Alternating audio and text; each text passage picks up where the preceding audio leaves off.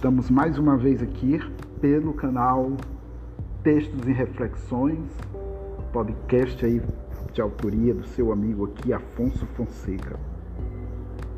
Ainda levando em conta esse período de pandemia, é, de tudo que está inserido nesse contexto que abala não só o Brasil, mas o mundo, automaticamente eu, você e muitas pessoas, centenas de milhares de pessoas, se questionam, se questionam automaticamente sobre o futuro. Como será o nosso futuro, o futuro da humanidade, já que a pandemia afeta desde o convívio social até é, o convívio ou mesmo a situação mundial falando desde economia, alimentação, é, trabalho, desemprego. Então, é lógico que nós, o mundo está experimentando, infelizmente, de forma negativa, uma mudança. E, consequentemente, nós sabemos assim que dos que já têm uma faixa etária acima dos 60 anos se preocupam. Mas também nossa preocupação gira em torno da juventude, dos jovens. Então eu coletei aqui um texto, o autor é Mário Sérgio Cortella, é, ele é autor do livro Pensar Bem Nos Faz Bem, editora Vozes. E o texto tem como título O Lugar do Futuro. E ele inicia assim: É preciso nossos jovens ultrapassarem a reduzida percepção de que é preciso fazer tudo agora, ao mesmo tempo, de uma vez, isto é, entre aspas, aproveitar a vida como sinônimo de viver apenas o momento presente. Vida humana é história e história é tempo, que também tem futuro. Como disse o autor Pierre Dac, o futuro é o passado em preparação. E a grande pergunta é: qual passado queremos ter daqui a 30, 40 anos? Qual será a nossa herança, nosso legado e nossa vivência experimentada e partilhada? Viver o presente não descarta pensar o futuro para edificar o passado, que será a nossa marca individual. Por isso, sensibilizar jovens para a recusa ao viver apequenado é levá-los a refletir sobre o perigo de uma vida que desse modo seria desperdiçada. Ponto. Então, amados, aqui nós temos um excelente texto sobre o futuro da humanidade e especialmente de forma é, especial, lógico, aos jovens. Então é um alerta para aqueles que projetaram o seu futuro com planos, mas também um recado direto àqueles que acham que a vida é aproveitar tudo, né?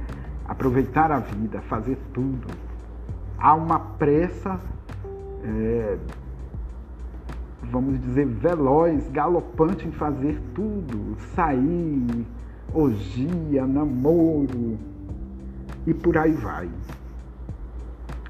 Então, amados e amadas, você principalmente jovem, é hora de você pensar, refletir refazer seus planos, repensar suas atitudes. E é lógico, isso não engloba só jovens, nós também que estamos aí no mesmo barco. Nós de 35, de 40, de 50, de 60 até 100 anos ou mais, nós precisamos nos reeducar, nós precisamos é, verificar Primeiro, o nosso proceder, segundo os nossos planos, nosso comportamento, nossas atitudes. Então, eu creio que essa pandemia também é um puxão de orelha, entre aspas, de Deus nos seres humanos. Já imaginou aquelas pessoas que faleceram até hoje? Elas tinham planos, tinham, tem jovens que faleceram, tem crianças, adolescentes, tem idosos, mas foi, foram interrompidos os seus planos e, e suas ações né, por conta desse vírus letal que é o Covid-19. Então acredito que é super pertinente essa reflexão e nós devemos rever nossa vida, o nosso passado, como sugere o texto. O nosso futuro depende desse passado que é hoje. Então precisamos realmente é, estarmos é, atentos e atentas para que nós possamos colocar, lógico, na mão de Deus, mas também estando como sobrevivente a essa tempestade, a esse vírus, vislumbrar um futuro melhor.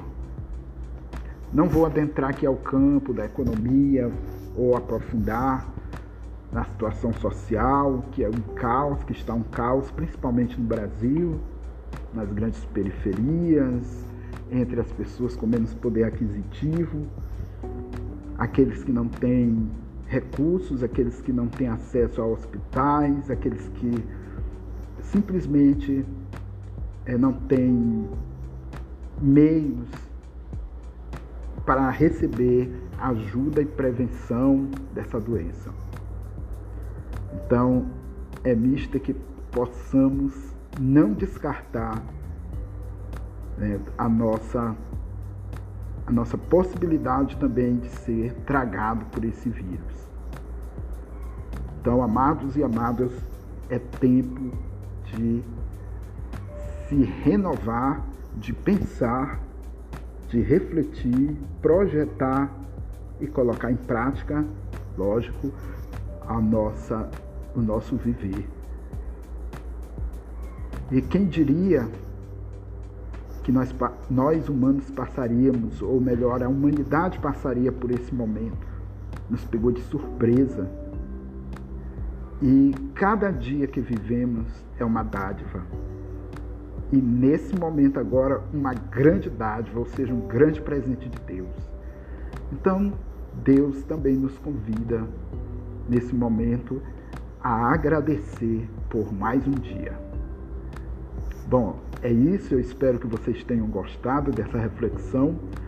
E se gostaram, curtam nas nossas, nos nossos perfis em redes sociais, Facebook, Instagram. E também compartilhem com os demais para que juntos nós possamos vencer também essa pandemia, vencer esse vírus né, estar de pé, saudável, de mente, aliás, não só de corpo, mas também de mente. Né? Mente sã, corpo sã. Então, vai um grande abraço e até o próximo episódio.